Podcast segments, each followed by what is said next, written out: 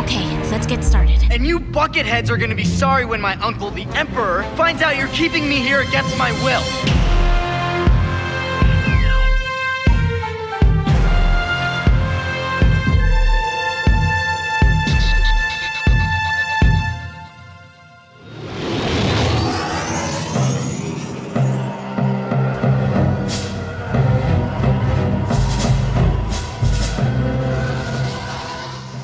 Vader steht in Reichweite 1 zu Luke.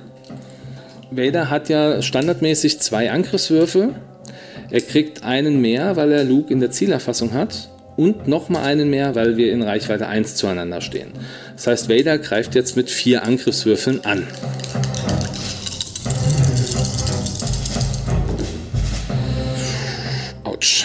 Also, mein Ergebnis aus der Hand sind drei Treffer und ein kritischer Treffer. Und da der TIE Advanced X1 ja diesen verbesserten Zielcomputer hat, darf ich jetzt noch einen meiner normalen Treffer in einen kritischen drehen. Das heißt, das Endergebnis heißt jetzt erstmal zwei Treffer, zwei kritische Treffer. Das könnte Luke jetzt gewaltig, gewaltig was kosten. Ich habe zwei Verteidigungswürfel nur, ne? Das ist richtig, genau. Oh je. Null Verteidigungswert. Das heißt, Luke kriegt jetzt zwei Treffer. Die kannst du dir schon mal vom Stapel nehmen. Und jetzt kriegt er noch zwei kritische Treffer. Die drehst du jetzt um. Mal gucken, was wir da als erstes haben. Hull Breach, Hüllenbruch. Der Hüllenbruch. Das ist eine ganz fiese Karte. Wenn du einen Schaden jetzt bekommst, dann würde dieser Schaden direkt offen zugeteilt. Das tut weh. Jetzt nimmst du noch die nächste Karte offen. Der Pilot ist betäubt. Das macht Luke jetzt nichts mehr aus. Weil Luke explodiert auch sowieso schon. Luke hat es jetzt voll und ganz erwischt. Der ist jetzt leider weg vom Fenster. I have you now.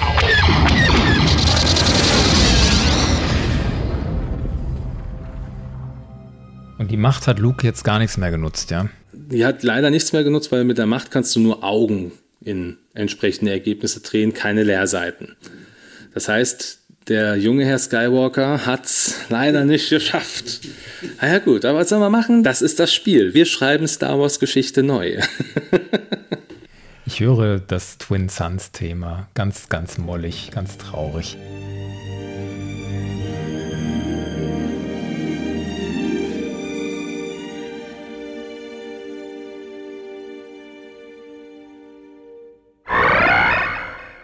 Hallo zusammen, ihr habt gehört eine Situation aus einer Partie des Star Wars Tabletop-Spiels X-Wing. Ein bisschen illustriert durch Soundeffekte, die eigentlich nicht dazu gehören. Mein Luke Skywalker wurde abgeschossen von Darth Vader. Und der Mann, den ihr da neben mir gehört habt, ist Dennis Körber. Der spielt nicht nur schon lange und leidenschaftlich X-Wing, der podcastet auch darüber, unter anderem mit dem X-Wing Podcast Raccoon Radio. Der hat auch gesagt, Kevin, du willst X-Wing kennenlernen, dann komm vorbei, ich zeig's dir. Also habe ich Mikrofon und Laptop eingepackt und bin zum Dennis nach Hause gefahren und wir haben zusammen eine Partie X-Wing Tabletop gespielt und haben geredet über die Regeln, die Mechaniken, das Drumherum, was es kostet, wo die Faszination liegt, auch im Vergleich zu anderen Star Wars Tabletop-Spielen wie Armada oder Legion.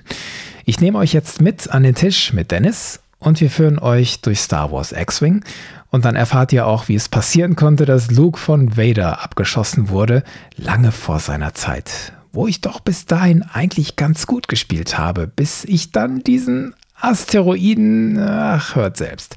Ich wünsche euch ganz viel Spaß. So, jetzt sitzen wir am Tisch versammelt zu Hause bei Dennis. Hallo. Hallo Kevin, grüß dich. Ah, ich sehe vor mir eine wunderschöne Karte. Yavin. Yavin 4. Dahinter. Genau. Davor Yavin. Und der Todesstern davor. Die Karte ist unser Spielfeld, eine sogenannte Spielematte.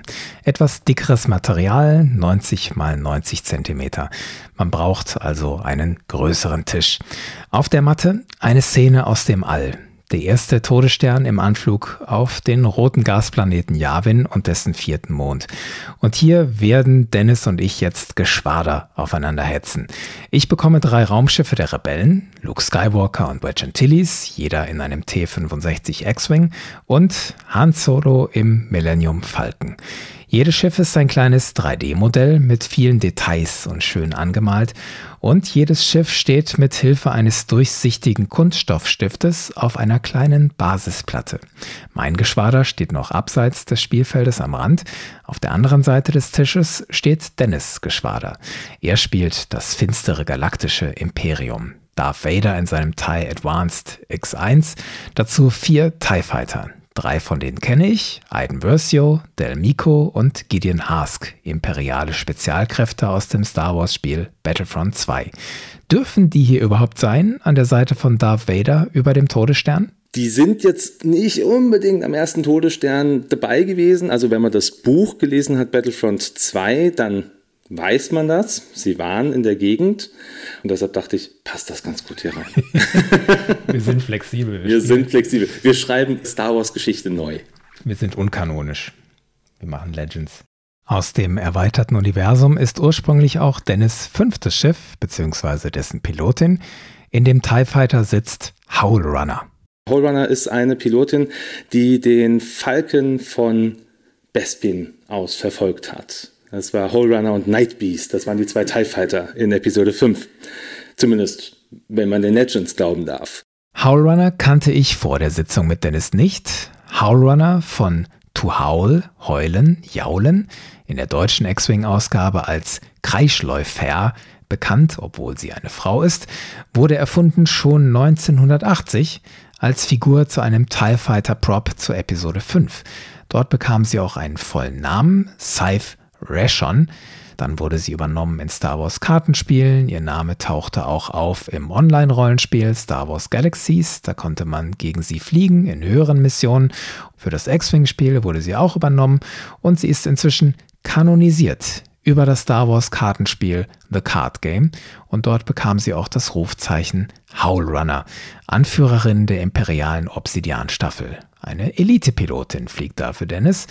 Die Tragweite dessen ist mir am Tisch noch nicht bewusst. Ich interessiere mich vielmehr für die schönen kleinen Modelle. Schön, ich könnte jetzt allein mir schon stundenlang angucken, diese Raumschiffchen. Die Details an dem Falken. Ich möchte dir am liebsten deine TIE Fighter wegnehmen. genau.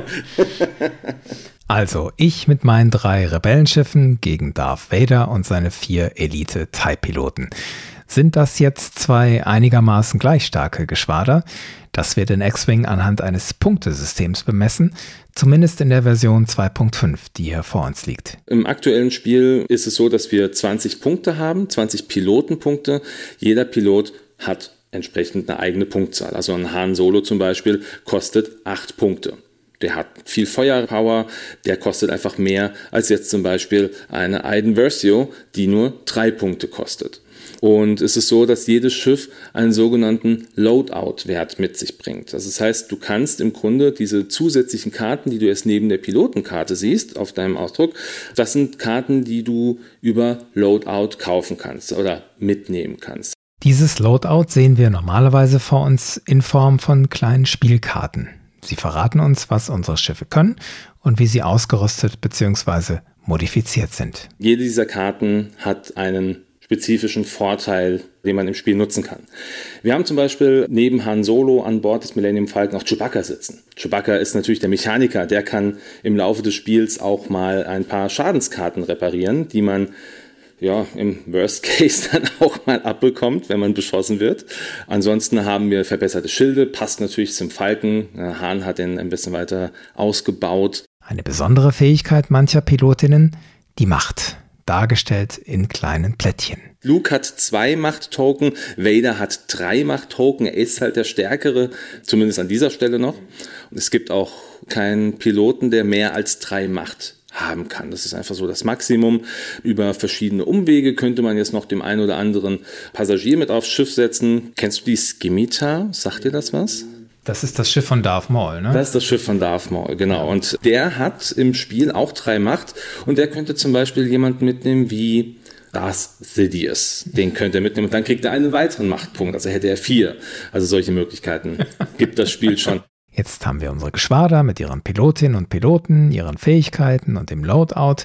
Dann können wir jetzt in die Schlacht und die Gegner abschießen, oder? Wie formuliert Dennis das Spielziel? Das Spielziel ist es, entweder den Gegner auszuschalten, indem man alle seine Schiffe eliminiert, oder in einem gewissen Zeitraum genug Siegpunkte gesammelt hat, die man mit Eliminierungen, aber auch mit beispielsweise Sammeln von Objekten nutzen kann oder erreichen kann. Vorher müssen wir aber noch das Schlachtfeld fertig aufbauen. Dazu gehören erst einmal sogenannte Hindernisse. Hier sind das konkret Asteroiden.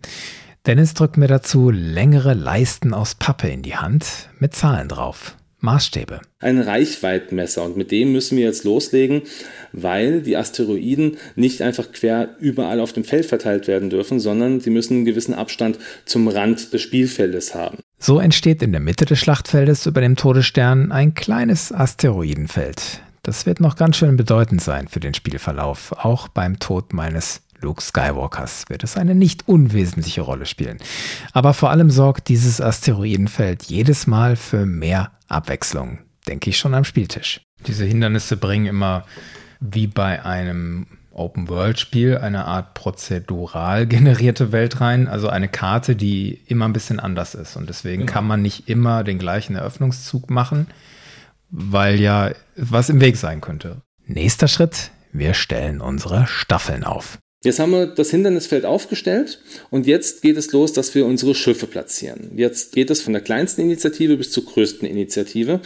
Ich fange also an, weil ich habe hier meine Initiative vier Schiffe. Das heißt, meine Inferno-Staffel mit Aiden Versio, Gideon Hask und Del Meco, die stelle ich zuerst auf und da darf ich maximal die Reichweite 1 von meinem Rand verwenden, um diese Schiffe aufzustellen. Das heißt, jeder hat die Schiffe auf seiner Seite des Spielfeldes stehen und kann sie zum Beispiel nicht in der Mitte oder auf der Flanke des Gegners starten lassen. Dennis stellt seine TIE Fighter eng gestaffelt. Erste Reihe die drei TIE von Del Mico, Aiden Versio und Gideon Hask. Dahinter Darth Vader und Howl Runner. Und ich? Ich habe jetzt den Wedge Antilles direkt neben Luke gestellt, weil ich dachte, die beiden X-Wings sollen zusammenfliegen. Den Han Solo habe ich ganz weit nach links gestellt, weil ich dachte, der kann ja mal vielleicht flankieren. Wenn ich es nicht besser wissen würde, würde ich sagen, du hast das Spiel doch schon mal gespielt. weil diese Art des Denkens ist sehr, sehr gesund für das Spiel, weil es macht natürlich nicht immer Sinn, straight aufeinander zuzufliegen. Es gibt sogenannte Joust-Listen, die einfach wirklich dafür ausgelegt sind, dass du komplett auf den Gegner losfliegst und dann volles von drauf.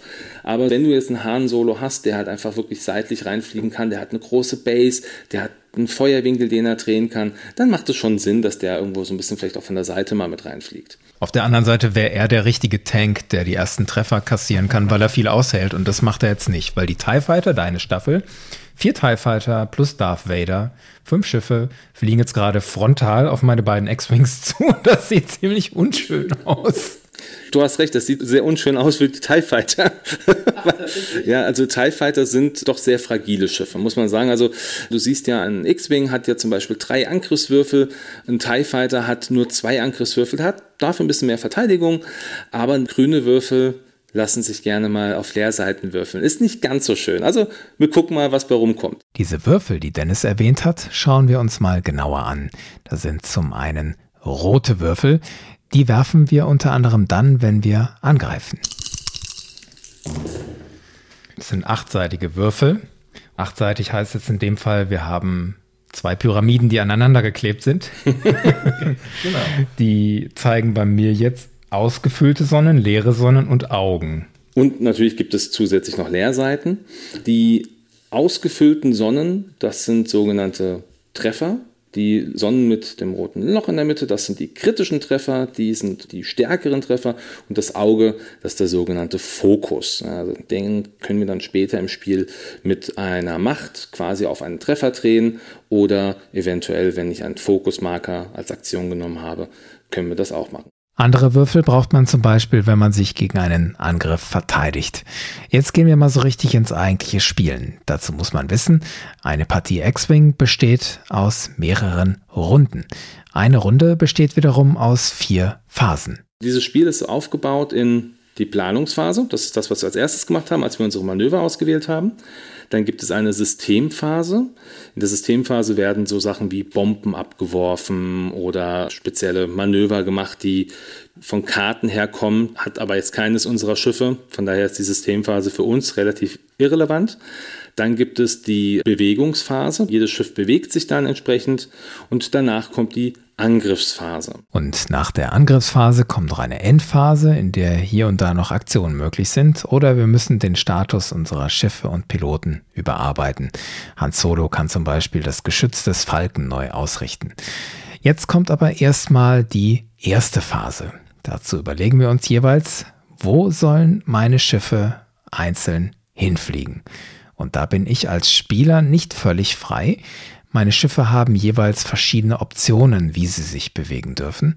Wie Figuren bei einem Schachspiel können bestimmte Schiffe bestimmte Manöver. Ein Schiff kann zum Beispiel zwei Längen geradeaus fliegen, eine lange Kurve, eine enge Kurve oder auch flotte Wendemanöver. Dazu drückt mir Dennis für jedes Schiff ein sogenanntes Manöverrad in die Hand. Mein Wedge hat ein Manöverrad, mein Luke hat eins, mein Hahn hat auch eins. Alle haben eins gemeinsam. Sie haben rote Pfeile drauf, blaue Pfeile und weiße Pfeile. Weiß steht einfach für ein normales Manöver, kein Vor- und kein Nachteil. Bei blauen Manövern, die sind dann notwendig, wenn du gestresst bist, weil damit baust du dir diesen Stress auch wieder ab. Zum Beispiel bei Hahn hast du jetzt einen roten Boost geflogen, hast dich also repositioniert. Dann wäre es in der nächsten Runde sinnvoll, dass du blau fliegst, damit du nicht mehr gestresst bist und dann wieder eine Aktion machen kannst. Weil wenn du gestresst bist, kannst du keine Aktionen machen. Dennis und ich legen jetzt jeweils verdeckt fest, wo unsere Schiffe hinfliegen sollen. Wir stellen das auf den Manöverrädern ein und drehen die Räder um, sodass Dennis nicht sehen kann, was ich eingestellt habe und ich nicht sehen kann, was Dennis eingestellt hat. Jetzt müssen wir noch ermitteln, welches Schiff dann auch zuerst fliegen darf. Das ermitteln wir durch eine Mischung aus festgelegten Werten und Glück. Jedes unserer Schiffe hat einen Initiativewert. Beim Bewegen gilt, je niedriger dieser Wert, desto besser. Dennis TIE Fighter haben Initiative 4. Mein Han Solo hat Initiative 6. Seine TIE Fighter dürfen also vor meinem Falken fliegen. Aber unsere Howlrunner und Wedge haben jeweils 5. In solchen Fällen entscheidet das Würfelglück. Das heißt, wir würfeln jetzt nochmal. So, jetzt habe ich hier zwei Treffer. Du hast ein Treffer und ein Auge. Das heißt, in dem Fall hättest du sogar den Vorteil, weil das Auge mehr zählt als der Treffer in dem Zusammenhang. Das Bewegen läuft jetzt so ab. Dennis und ich haben vorher verdeckt festgelegt, wo unsere Schiffe hinfliegen. Jetzt decken wir diese Entscheidung nach und nach auf. Zuerst bewegen sich Dennis TIE Fighter. Sie fliegen jeweils zwei Längeneinheiten geradeaus. Diese Längeneinheiten messen wir mit einer Schablone ab und dabei achtet man am besten auf jeden Millimeter, weil der kann im Zweifel über Scheitern oder Erfolg entscheiden. Dennis legt eine Zweierschablone vorne an die Basis seines TIE Fighters an. Wo genau, das ist ihm ganz wichtig. Jedes Schiffsbase hat so zwei kleine, man nennt es im, im Fachjargon Nupsis, und dazwischen setzt du die an. Dann nimmst du das Schiff hoch und setzt sie an den rückwärtigen Nupsis auch wieder an und passt das Schiff dann entsprechend deine Manöver herbewegt. So lässt Dennis seine drei TIE Fighter der Inferno-Staffel jeweils zwei Längen geradeaus nach vorne fliegen auf meine beiden X-Wings zu. Nach diesen Bewegungsmanövern muss er noch eine Entscheidung treffen. Jetzt kommen wir aber noch in den Moment, wo du jetzt noch eine Aktion machen kannst. Und die entnimmst du ja entsprechend deiner Zeichen hier an der Seite. Jetzt hat der TIE Fighter nicht so viele Möglichkeiten. Der kann sich fokussieren, der kann einen Ausweichmarker nehmen oder kann eine Fassrolle machen. So, jetzt würde Gideon Hask, der ist als erstes geflogen, der würde sich jetzt hier fokussieren. Jetzt kommt Aiden Versio, die fokussiert sich entsprechend auch gleich. Das Fokussieren ist jetzt im Moment für uns noch unwichtig. Es wirkt sich noch nicht aus, denn unsere Schiffe sind noch relativ weit voneinander weg. Aber das ändert sich gleich. Mein Luke Skywalker fliegt auch zwei Längen geradeaus. Jetzt ist mein X-Wing schon mal näher an deine Teilstaffel zugerückt. Die fliegen geradeaus aufeinander zu und dazwischen sind schon zwei Asteroiden so halb im Weg. Ich ziehe meinen zweiten X-Wing und den Falken hinterher. Mein Wedge bleibt an der Flanke vom Luke, bewegt sich genauso weit nach vorne. Der Hahn wiederum fliegt etwas weiter nach vorne, der fliegt drei Felder nach vorne. Genau wie Dennis TIE Fighter haben meine Schiffe nach dem Bewegen auch Optionen. Bemerkenswert, Wedge könnte jetzt schon einen Protonentorpedo in Richtung der TIE feuern. Es ist verlockend, jetzt schon den Torpedo einzusetzen, in der Perspektive, dass man vielleicht ein Schiff ausschalten könnte sofort. Aber es klingt ein bisschen verschwendet für die relativ schwachen TIE Fighter, deswegen Fokus. Nimmst du einen Fokus? Okay. Jetzt bewegt Dennis das erste Mal Darth Vaders Schiff. Und Darth Vader, der fliegt in einem TIE Advanced X1. Das ist ein spezielles Modell, was für ihn auch ausgestellt wurde. Es gibt nur wenige Piloten, die das fliegen. Im X-Wing Miniaturenspiel den einen oder anderen mehr. Und Vader hat jetzt die Möglichkeit, wenn er eine Zielerfassung nimmt, dann habe ich die Möglichkeit, eines meiner Trefferergebnisse, wenn ich den gewürfelt habe, in einen kritischen Treffer zu drehen und das Schiff, auf das ich schieße, da darf ich sogar einen Würfel mehr noch drauf schießen. Das heißt, ich würde jetzt der Form halber, weil es der Raider ist, würde ich jetzt gucken, kann ich eine Zielerfassung nehmen auf Luke, das würde funktionieren. Dann nimmt Vader jetzt eine Zielerfassung auf seinen Sohn, von dem er noch gar nichts weiß. I have you now. I have you now. Zielerfassung hin oder her, unsere Schiffe sind noch zu weit voneinander entfernt, deswegen passiert im Laufe der ersten Runde nicht mehr viel. Ich springe deswegen nach vorne in die Bewegungsphase der zweiten Runde. Mein Han Solo-Manöver läuft soweit nach Plan. Also Han hat jetzt die beiden X-Wings überholt links, ist fast auf gleicher Höhe mit den TIE Fightern, mit der ganzen TIE Fighter Staffel und richtet seine Kanonen auf die TIE Fighter aus. das ist ein Flankiermanöver. Mal gucken, ob es auch wirklich klappt. Angreifen kann ich mit Hahn noch nicht, dafür ist der immer noch zu weit weg. Aber mit Wedge kann ich immerhin schon mal einen Angriff vorbereiten. Ja, ich würde jetzt, nachdem ich Wedge gesetzt habe, die Zielerfassung nehmen auf Darth Vader, in der Hoffnung, dass ich den irgendwie mit dem Proton-Torpedo beschießen kann, ja. Mhm. Okay. Und wie gesagt, du kannst jetzt, weil du eine Zielerfassungsaktion machst und du hast den R3-Droiden mit drauf, darfst du sogar zwei Schiffe in die Zielerfassung nehmen. Du könntest jetzt also Vader nehmen und vielleicht noch irgendein anderes Schiff, was in irgendeiner Form Aiden Versio kriegt Macht natürlich Sinn, Aiden so als Staffelführerin mehr oder minder auch. Um zu markieren, dass wir Schiffe in die Zielerfassung nehmen, legen wir kleine Plättchen daneben. So, wie sieht das Schlachtfeld jetzt aus? Ich beschreibe nochmal, damit ihr euch das besser vorstellen könnt. Also eine Szene im All, im Hintergrund der Todesstern, in der Mitte ein Asteroidenfeld. Von der einen Seite fliegen meine beiden X-Wings rein, von der anderen Seite kommen Dennis imperiale Schiffe in zwei Reihen. Vorne die drei TIE Fighter von Del Mico, Aiden Versio und Gideon Hask. Dahinter in zweiter Reihe Darth Vader und Howl Runner. Die fliegen relativ kompakt nebeneinander. Dennis hat aber gerade so viel Platz zwischen den Jägern gelassen, dass Vader und Howl Runner von hinten zwischen der Inferno-Staffel durchschießen können. Und jetzt wird es ernst. Jetzt kommen wir in die Angriffsphase. Jetzt kommt das erste Mal auch alles zur Geltung oder alles zum Einsatz, was wir auch bisher genommen haben. Fokussierungen, Zielerfassungen. Und das geht in dem Fall jetzt vom höchsten Initiativschiff zum geringsten Initiativschiff und der, der die Initiative gewonnen hat, also den Wurf am Anfang, der beginnt auch. Das ist in dem Fall bin das ich.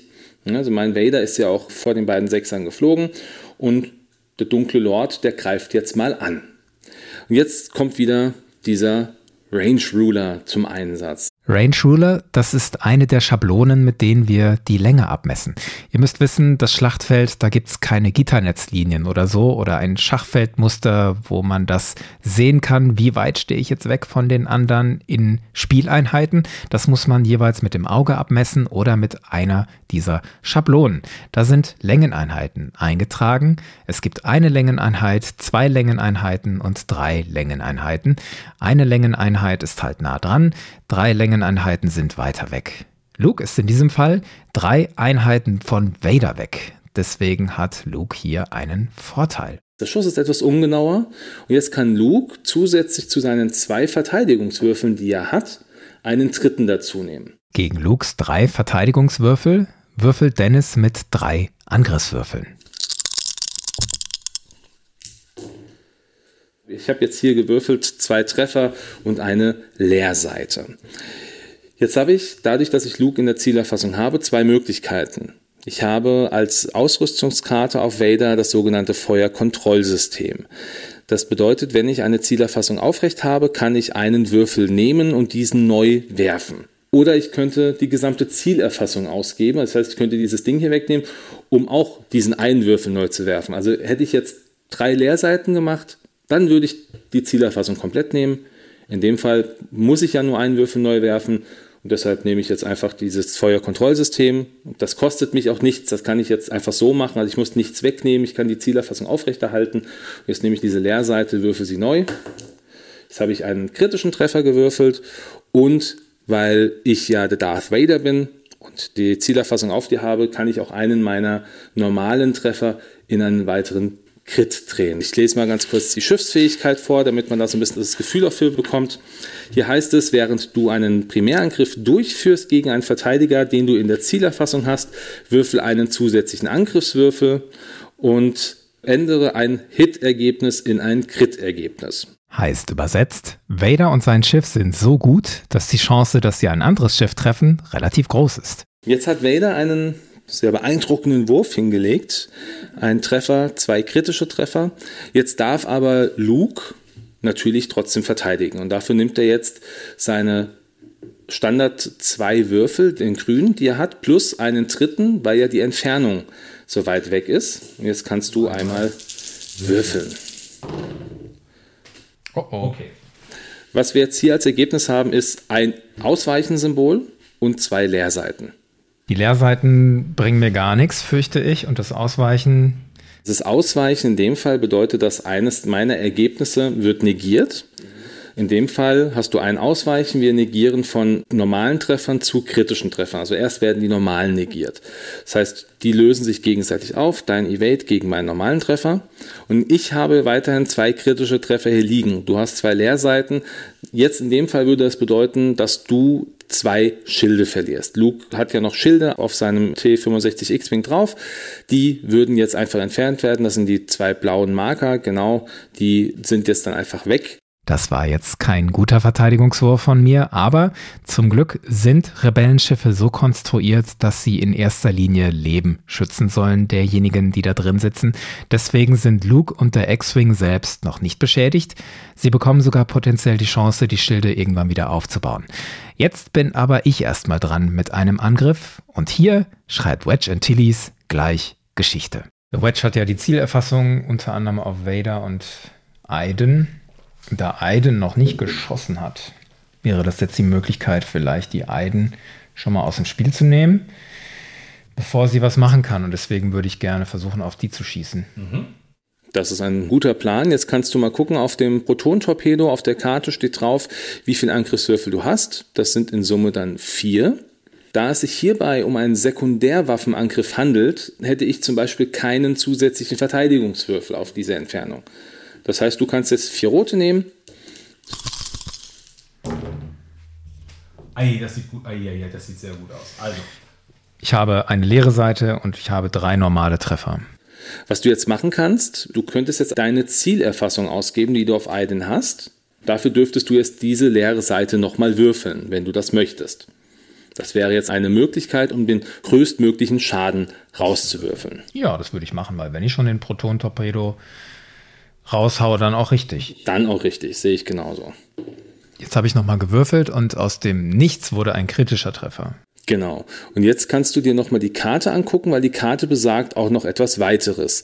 Du kannst jetzt auch einen weiteren Treffer, den du erzielt hast, in einen kritischen Treffer umdrehen. Das heißt, dann wäre dein Endergebnis nicht drei Treffer und ein kritischer Treffer, sondern zwei Treffer und zwei kritische. Gibt es irgendeinen Grund, warum ich das nicht tun sollte? Nein. Sehr gut. Jetzt hast du mit Wedge angegriffen. Jetzt hat Wedge eine ganz besondere Fähigkeit, eine Pilotenfähigkeit. Jeder Pilot hat ja eine spezielle Fähigkeit. Und Wedges Fähigkeit ist die, dass er den Verteidigungswurf seiner Gegner erschwert. Das heißt, ich habe jetzt nicht wie ich das eigentlich vermutet hatte, drei Verteidigungswürfel, sondern nur zwei. Ich darf jetzt mit zwei Verteidigungswürfeln vier harten Treffern ausweichen. Das wird schmerzhaft. so. Okay. Mein Wurf sieht jetzt wie folgt aus. Ich habe ein Evade geworfen, also ein Ausweichsymbol und ein Auge. Jetzt ist Aiden in der Situation, dass sie fokussiert ist. Jetzt könnte ich diesen Fokus-Token, den ich habe, könnte ich jetzt ausgeben, um dieses Auge in ein ausweichen zu drehen. Dann wäre ich entsprechend zwei dieser Angriffswürfel ausgewichen und es würden am Ende nur noch, nur noch, ich sage es in Anführungsstrichen, zwei kritische Treffer durchgehen. Jetzt hat Aiden auch eine Fähigkeit. Jetzt kann Aiden sagen, hey, du hast mich angegriffen oder du hast einen freundlichen TIE Fighter in der Umgebung von 0 bis 1 angegriffen. Jetzt könnte ich eine Aufladung ausgeben und dann würde ich deinen kompletten Angriff ungültig machen.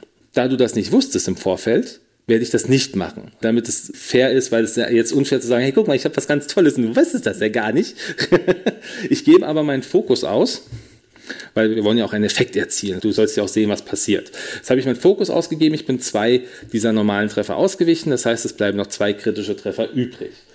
Es gibt ein Schadensdeck in X-Wing, das sind 33 Schadenskarten, die sind doppelseitig bedruckt. Einmal eine normale Rückseite, wo die normalen Treffer abgebildet sind und eine etwas detaillierter bedruckte Seite. Dort steht ein Text drauf. Der gibt dann Preis, was ist denn eigentlich mein kritischer Treffer.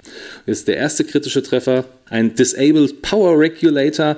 Das heißt, hier in dem Fall wäre es jetzt so, bevor ich angreife, kriege ich einen Ionentoken. Bei einem kleinen Schiff bedeutet das, dass ich in der nächsten Runde ionisiert bin und nur eine 1 gerade ausfliegen kann oder 1 zur Seite, je nachdem.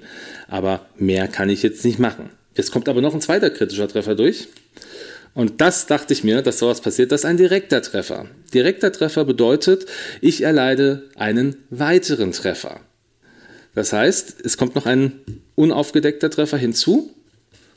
Und das sind in der Summe drei Treffer und die gehen direkt in die Hülle. Ein TIE Fighter hat nur drei Hüllenpunkte. Das heißt, du hast dein erstes Schiff abgeschossen, Kevin. Aber nur, weil du so gütig warst, die Aiden Versio-Fähigkeit nicht auszuspielen, ja. Genau, aber mir ist es wichtig, dass der Effekt passiert. Also ich meine, diese ganzen Details, was jetzt so ein Schiff kann, das muss man lernen, das muss man kennenlernen. Hörst du in deinem Kopf jetzt auch, wie der Teil explodiert und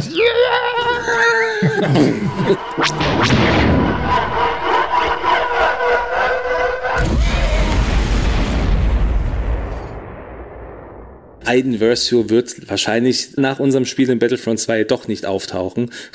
wird, wird sie wohl nicht schaffen. Besser als für Aiden läuft es im Moment für meinen Luke Skywalker. Noch. Dennis greift mit seiner Howlrunner an, würfelt gar nicht schlecht. In dem Fall haben wir jetzt zwei Treffer gelandet, beziehungsweise potenzielle Treffer und Luke darf dem jetzt versuchen auszuweichen. Ich würfel mit drei Würfeln. Ich habe drei Ausweichen bekommen. Okay, besser geht's nicht, ne? Ja, das ist sehr gut. Also da war die Macht mit Luke offenbar. Ja, dann ist mein Wurf hinfällig. Du bist jetzt mehr ausgewichen, als ich treffen konnte. Und von daher ist Luke jetzt für diesen Angriff safe. Da habe ich Glück gehabt. Ah, sowas wie Glück gibt es nicht. Dafür gibt es ja im Star Wars-Universum einen anderen Faktor. Und der kommt Luke zugute, als der fast von Gideon Hask getroffen wird. Ich habe gewürfelt einen Fokus und nichts. Genau. Das reicht nicht, um irgendwas auszuweichen. Das reicht jetzt an dieser Stelle nicht. Du hast aber selber noch einen Fokus liegen, aber du hast auch die Macht. Und die würde ich dir jetzt empfehlen. Luke kommt mit zwei Macht-Tokens. Luke kann also in seinem Angriff oder in seiner Verteidigung, wenn er einen Fokus würfelt, kann er eine Macht ausgeben, um diesen Fokus in ein entsprechendes Ergebnis zu drehen. Also bei Verteidigungswürfeln wäre dann ein Fokus in ein Evade und bei einem Angriff wäre ein Fokus in einen Treffer. Das würde ich jetzt an dieser Stelle auch vorschlagen. Du musst ja auch nur einem Treffer ausweichen und der Fokus, wenn du den ausgeben würdest, der würde ja im Grunde, wenn du zwei Augen liegen hast, würde der im Grunde für beide Augen gleichzeitig gelten. Also in dem Fall die eine Macht umdrehen, genau, dann ist die hier in diesem Fall deaktiviert und jetzt bist du dem Angriff ausgewichen, weil dein Auge sich dreht. Luke hat sehr viel von seinem Vater in sich. Dieses Macht-Token, das Luke gerade ausgegeben hat, gewinnt er kurz darauf schon wieder zurück. Und hier greift ein spielmechanisches Detail. Jetzt kommen wir aber in eine Situation, dass Luke angegriffen wird. Und Lukes Fähigkeit ist jetzt hier auch nochmal relevant, die auf der Pilotenkarte steht, weil sobald Luke als Ziel deklariert wird, darf er eine Macht aufladen. Mhm. Also der Verteidiger gewinnt in dem Verteidigen Machtfokus. Interessante Mechanik. Die Idee eigentlich. Ja, es ist, ich finde das auch sehr thematisch, weil wenn wir uns an Yavin erinnern, dass Luke von Vader beschossen wurde und ja trotzdem sein Zielcomputer ausgeschaltet hat, um auf die Worte von Obi-Wan zu hören, der sagt, vertraue der Macht, Luke. Und das ist im Grunde das, was er hier in dem Moment auch macht. Ich denke auch an den Jedi, der die Macht einsetzt für Wissen und Verteidigung und in dem Moment stark wird ja. in der Macht. Ja. Die Angriffsphase geht zu Ende. In der Endphase räumen wir ein paar übrig gebliebene Fokusplättchen weg und entscheiden ein paar Dinge, wie zum Beispiel, dass Han Solo die Kanonen an seinem Schiff nach vorne ausgerichtet lässt und sie nicht etwa umdreht. Wir schauen auf das Schlachtfeld und ziehen eine Bilanz dieser zweiten Runde, vor allem wie gut es gerade für Luke gelaufen ist. Also besser kann es aktuell noch nicht laufen. Das muss man sich mal reinziehen. Also Luke ist von der gesamten Staffel unter Feuer genommen worden und hat es ausgehalten, hat eigentlich nur die Schilde verloren, nur hätte eigentlich auch schon komplett abgeschossen werden können. Ne? Ja. Gleichzeitig hatte Wedge das Glück, dass der Proton-Torpedo getroffen hat und du die Fähigkeit von mhm. Einversio das Klo runtergespült hast. Wie kommt es dann doch zu diesem verhängnisvollen Moment, dass Luke von Vader abgeschossen wird? Und kann die Rebellenallianz die Schlacht von Yavin dann überhaupt noch für sich entscheiden? Bevor wir das ausspielen, gucke ich gerade nochmal von der Spielmatte hoch und frage Dennis, wer steckt eigentlich hinter X-Wing? X-Wing selber gibt es seit 2009, ist im Ursprung von Fantasy Flight Games in Amerika erschienen und wurde zu Beginn in Deutschland über den Heidelberg Spieleverlag an den Markt gebracht. Und 2000 und, das möchte ich nicht lügen, 18 ist es gewesen, ist das Spiel quasi von dem 1-0 in das 2-0 umgeswitcht, hat dann aber auch einen neuen Hersteller bekommen. In dem Fall war es dann nicht mehr der Heidelberg Verlag, sondern offiziell Fantasy Flight Games. Und jetzt seit letztem Jahr ist das Spiel jetzt unter der Führung von Atomic Mass Games. Das gehört alles zum großen Konglomerat Asmodee. Und da haben sie jetzt das Spiel quasi in die nächste Stufe gebracht, in das 2.5, wie es mehr oder minder inoffiziell heißt. Und wir warten jetzt eigentlich gespannt auf 3.0. also ich zumindest. Jetzt ist es natürlich so, diese Unternehmen wollen mit X-Wing Geld verdienen. Also reden wir mal über das Geld, die Preise. Zum Einstieg werden sogenannte Starter-Sets angeboten. Die kosten, wenn wir das hier aufnehmen, so gut 40 Euro. Da hat man dann zum Beispiel einen X-Wing und zwei TIE Fighter, die gegeneinander fliegen können. Wenn man dann einzelne Schiffe dazu kauft, wie einen B-Wing oder Vaders TIE Advanced, zahlt man pro Schiff mit Samtkarten neu so zwischen 20 und 25 Euro. Die Bandbreite wird dabei immer größer. Schiffe aus der Zeit der ersten Ordnung, aus den Klonkriegen oder aus anderen Fraktionen wie Abschaum und Verkommenheit wie Boba Fett. Wobei der Umbruch im Star Wars-Kanon nach der Übernahme durch Disney etwas verändert hat. Legends-Charaktere wie ein Corin Horn oder ein Kal Katan zum Beispiel auch. Die gibt es zwar noch, die kannst du auch noch spielen, aber sie werden halt nicht mehr weiterentwickelt im Sinne von, dass du jetzt sagst, okay, ich kaufe mir jetzt ein neues Schiff und da ist nochmal ein Kal Katan mit drin. Solange der noch nicht offiziell im Kanon angekommen ist, so ist zumindest mein Empfinden, kommen da auch keine Piloten mehr dazu. Dafür gibt es heute halt PilotInnen aus dem neuen Star Wars Kanon wie Aiden Versio oder den Mandalorianer Din Djarin mit der Razor Crest. Das aktuell größte Schiff, die Corvette Tente 4, liegt momentan bei etwa 110, 120 Euro. Kein günstiges Hobby, erst recht nicht, wenn man wie Dennis gerne Schiffe sammelt. Ich glaube, ich habe so äh, ein paar tausend Euro an Modellen schon auch oben stehen. Wie das so oft ist, wenn man sich auf ein Hobby konzentriert. Ich frage Dennis, warum es für ihn X-Wing geworden ist. Was macht für ihn das Herz des Spiels aus? Das Herz des Spiels, das ist für mich persönlich, ich erzähle keine Geschichten. Ich habe hier diesen straighten Kampf mit meinem Gegenüber, die taktische Komponente auch, also so zu überlegen, wenn der jetzt vor mir fliegt wo landet der und wo müsste ich landen, damit ich nicht in meinen Gegner reinfliege? Also das Überlegen, was mache ich denn auch in zwei, drei Runden? Und da bin ich, muss ich gestehen, auch noch weit weg von. Also ich habe Leute gesehen, die da richtig gut mit drin sind. Also die wissen im Grunde in der zweiten Runde schon, wo sie in Runde vier stehen und können dann schon abschätzen, wie sie dich auseinandernehmen. Und was mein ganz, ganz, ganz persönliches Herz ist an der ganzen Geschichte, ich spiele auch gerne mal unkonventionelle Dinge. Also ich spiele mal Schiffe, die nicht jedermann auf dem Feld hat, nur weil sie halt gerade gut funktionieren. Also ich habe jetzt zum Beispiel in Hannover, als ich da auf diesem World Qualifier war, ich habe Django gespielt in seiner Slave Form. Das ist ein gängiges Schiff. Aber ich habe auch Maul gespielt in seiner Skimitar. Und die Skimitar, die siehst du auf solchen Turnieren normal nicht, weil das kein turniertaugliches Schiff ist. Ich gebe auch zu, erfolgreich war ich nicht, aber es hat Spaß gemacht. Es war einfach etwas, du kommst dahin und die Leute sagen, wow, du spielst dieses Schiff, cool. Taugt das was? Nein, also hat auch viele Flugfehler gehabt. Das ist ja schon nochmal eine andere Situation. Aber für mich war das dann einfach der Moment, wo ich gesagt habe, ja, ich möchte was spielen, was nicht jeder so mit sich nimmt. Also die Slave One von Django war schon hart dran, aber die Skimitar war halt ganz weit weg von allem. und die Herausforderung bei X-Wing sei? Es ist leicht zu lernen, klar bei vielen Karten auch vielleicht nicht unbedingt, aber es ist halt schwer zu meistern. Das muss man ganz klar sagen. Und das ist etwas, was für mich den Reiz an diesem Spiel gibt. Dass das stimmt, werde ich gleich schmerzhaft erfahren. Wir sind inzwischen in Runde 3. Meine beiden X-Wings fliegen immer noch frontal auf Dennis Thai-Staffel zu, die jetzt nur noch aus vier Schiffen besteht.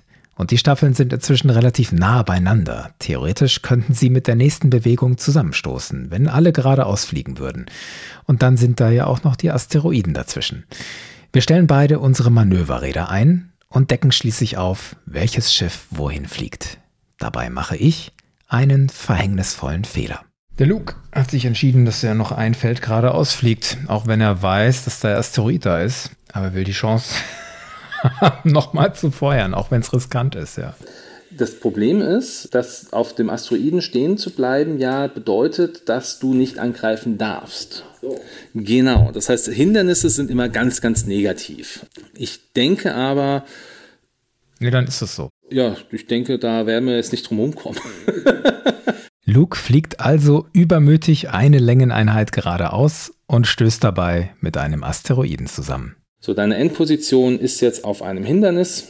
Du kriegst einen Schaden jetzt auf die Hülle, weil du hast keine Schilde mehr. Das heißt, du nimmst jetzt definitiv einen Schaden. Ach so, ich dachte, ich hätte nochmal eine Ausweichchance jetzt irgendwie so. Nee, wenn du das Hindernis jetzt überflogen hättest, also mit einer 2 vielleicht hier gelandet wärst, also ein Stück weiter noch am Asteroiden vorbei, dann hättest du zwar auch den Schaden bekommen und würfeln müssen, hättest dann aber noch mal eine Aktion gehabt.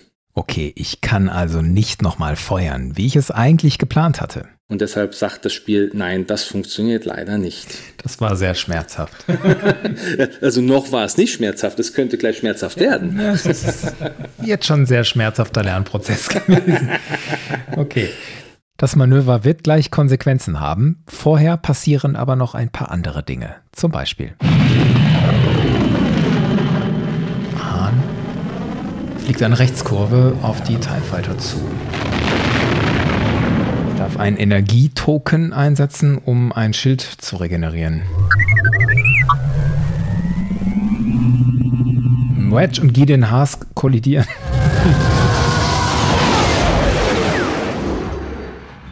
Die Folgen dieser Kollision halten sich in Grenzen, beide bleiben im Spiel. Dann ist noch der dunkle Lord dran. Der fliegt eine Eins geradeaus. Der hat mit allem gerechnet, nur nicht, dass Luke auf dem Stein landet. Vader hat sich jetzt so bewegt, dass Luke genau vor ihm ist, hilflos im Asteroiden verkeilt. Doch bevor Vader feuern kann, ist erstmal Wedge dran. Der hat zwar eigentlich gerade mit Gideon Hask zu tun, aber Wedge muss Gideon nicht angreifen. Wedge kann auch Vader angreifen, dann darf er auch seinen Fokus ausgeben. Guter Hinweis, weil Vader ist gerade die größte Gefahr für seinen dummen Sohn, beziehungsweise für dessen unerfahrenen Spieler. Wedge feuert auf Vader. Drei Treffer gehen jetzt durch, das heißt auch der dunkle Lord hat jetzt keinerlei Schilde mehr und hat nur noch drei Hüllenpunkte übrig. Schwerer Treffer, aber nicht genug, um Luke zu retten. Vader steht in Reichweite 1 zu Luke.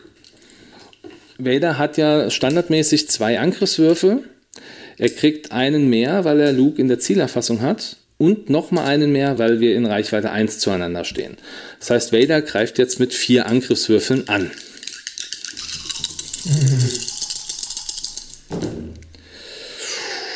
Autsch. Also, mein Ergebnis aus der Hand sind drei Treffer und ein kritischer Treffer. Und da der TIE Advanced X1 ja diesen verbesserten Zielcomputer hat, darf ich jetzt noch einen meiner normalen Treffer in einen kritischen drehen. Das heißt, das Endergebnis heißt jetzt erstmal zwei Treffer, zwei kritische Treffer. Das tut weh. Ja, das könnte Luke jetzt gewaltig, gewaltig was kosten. Ich habe zwei Verteidigungswürfel nur, ne? Das ist richtig, genau. Oh je. Ah. Null Verteidigungswert.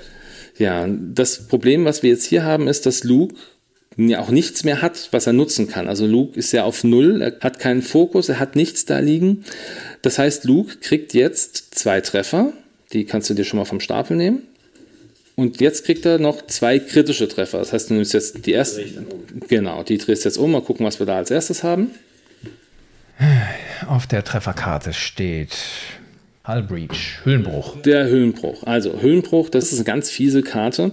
Im Deutschen übersetzt heißt es, wenn du einen Schaden jetzt bekommst, dann würde dieser Schaden direkt offen dargestellt werden. Das heißt, du kriegst immer einen kritischen Treffer. Hast du einen Höhlenbruch drauf, also gerade bei so Schiffen wie bei Hahn, wenn der einen Höhlenbruch hat, und jeder Schaden, den er nimmt, wird offen zugeteilt. Das tut weh.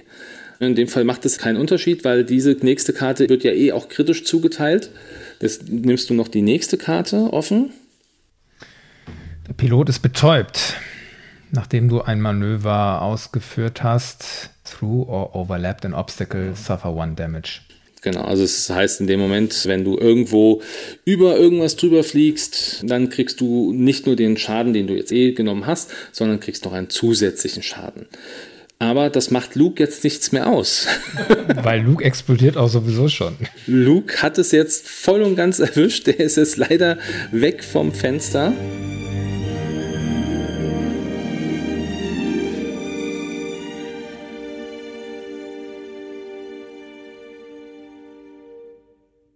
Dieser Junge ist unsere letzte Hoffnung.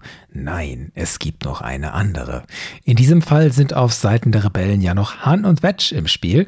Und jetzt wird klar, warum Han Solos Falke in diesem Spiel ein absolut mächtiges Schiff ist.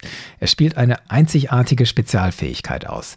Wenn er nah an einem Hindernis ist, in diesem Fall an einem Asteroiden, ist er besonders gut so wie er das in Das Imperium schlägt zurück oder in Solo im Asteroidenfeld den Thais gezeigt hat. Han Solo hat seine Kanonen auf Del Mico ausgerichtet und muss entsprechend feuern.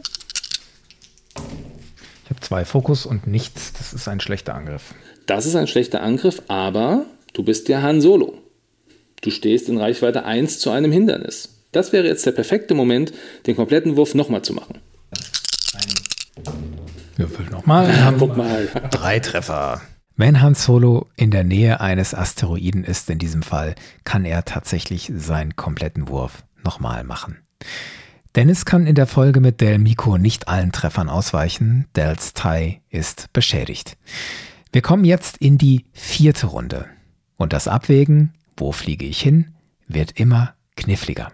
Jetzt ist aber Vader schon beschädigt, der Miko ist schon beschädigt. Sollte ich nicht meine Zielerfassung auf die lieber legen? Das kannst du auch machen. Also im Endeffekt musst du halt jetzt überlegen, und das ist so die Kunst an diesem Spiel, wo stehst du in der nächsten Runde und wo stehe eventuell ich? Und das ist halt natürlich etwas, das jetzt noch schwer abzuschätzen ist, um ehrlich zu sein. Ich werde mit Vader höchstwahrscheinlich keine zwei gerade ausfliegen, sonst erleidet mich das Gleiche, das Gleiche, was seinem Sohn passiert ist. Dann setzen wir mal unseren Kurs. Genau, so hast du jetzt ja leider nur noch zwei Schiffe, aber selbst die können ausreichen. Also du hast ja vorhin gesehen, was ein Wedge ausrichten kann in so einer Staffel. Das ist schon nicht ohne. Und dann wird uns klar, was wir jetzt machen, dürfte das Spiel entscheiden. So ein Spiel hat zwei Zeitbegrenzungen. Das ist einmal 75 Minuten, das ist die maximale Spielzeit einer Runde, oder 12 Runden. Ich meine, wir hätten so vor gut 75 Minuten angefangen. Also das müsste jetzt so roundabout die letzte Runde sein. Dann auf einen letzten Wurf. Del Meco, der wird jetzt ein stressiges Manöver fliegen. Der wendet nämlich einmal. Sehr gut. Der Meko fliegt im Grunde auf gleiche Höhe mit Han Solo und wendet dann. Mein Wedge und mein Hahn fliegen so, dass sie sich neu formieren. Dennis TIE Fighter dagegen fliegen so, dass sie gleich hinter Wedge und Hahn sind. So wie es jetzt da steht, hätte der Han Solo den Darth Vader zumindest mal potenziell im Visier. Aber dein Darth Vader ist ja noch dran. Mein Han darf aber vorher noch was machen? Korrekt. Und jetzt ist meine Empfehlung, deinen Feuerwinkel zu drehen. Genau, ich drehe jetzt meine Kanone nach hinten, weil Han hat dann jetzt genau Hole Runner und Del Miko hinter sich, potenziell zwei Ziele. Hole Runner ist außerdem in Zielerfassung, deswegen Hole Runner wird anvisiert. Und dann kommt noch der dunkle Lord dran. Der fliegt eine Dreier Talon Roll. Das bedeutet, der wird jetzt ein stressiges Manöver fliegen. Durch den Asteroiden durch, ha? Mhm, genau.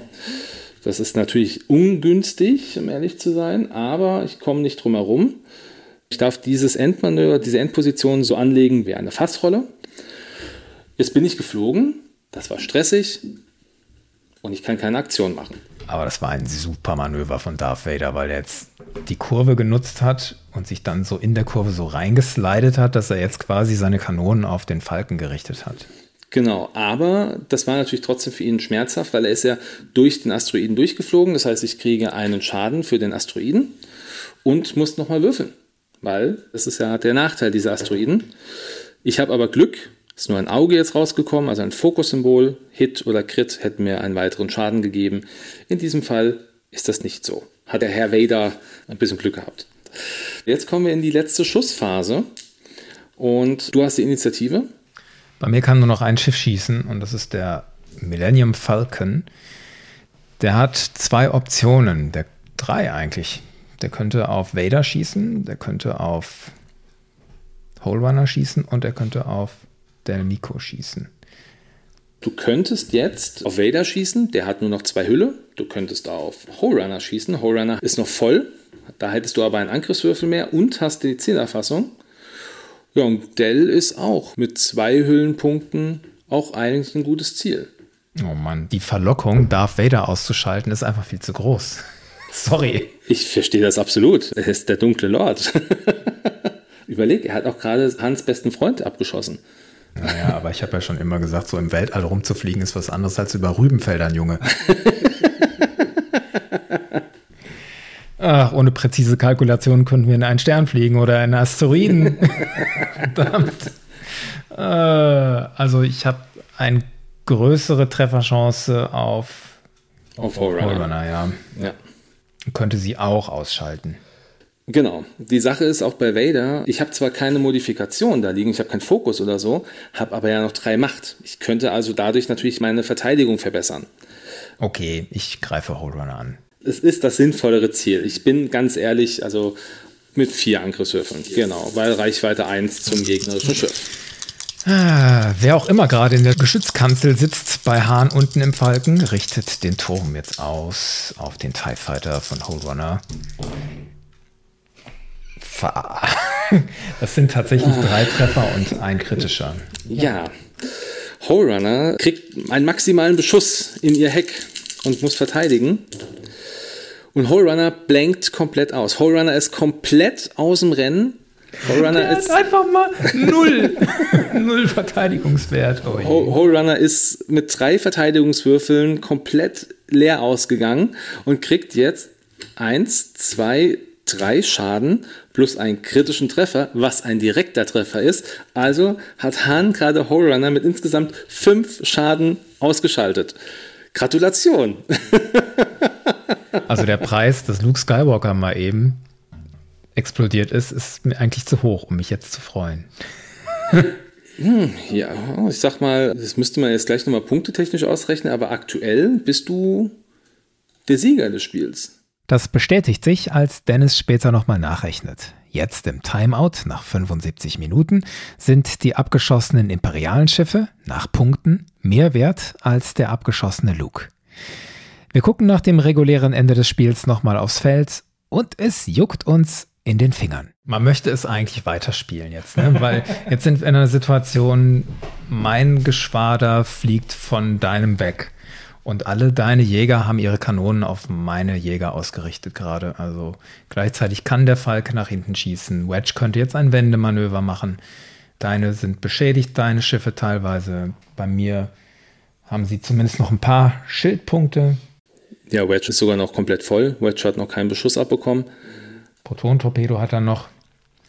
Da ginge noch was. Da ginge absolut noch was. Und vor allem hast du ja auch Chewie noch mit an Bord bei Hahn. Das heißt, selbst wenn du einen Schaden bekommen würdest, könntest du diesen reparieren. Das war es also, mein erstes X-Wing-Spiel. Dennis fragt mich dann, wie es mir gefallen hat. Also mir gefällt es total gut, aus verschiedenen Gründen. Einmal mag ich sehr dieses haptische und visuelle, was dieses Spiel bietet. Da passieren Geschichten.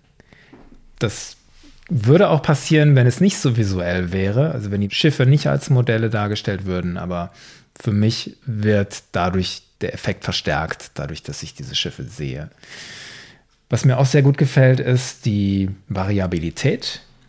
Dadurch, dass es so viele verschiedene Einflussfaktoren gibt, also die Angriffspunkte, die Verteidigungspunkte, das Glück, die verschiedenen Manöver, die man ausführen kann, dann diese stressigen Manöver, die Wendung ermöglichen und so und mich dann in eine Angriffsposition bringen können wieder. Du bist als Spieler gefordert, genau zu wissen, was kann dein Gegenüber auch. Und da frage ich mich noch, wie lernt man das? Also wie transparent ist das?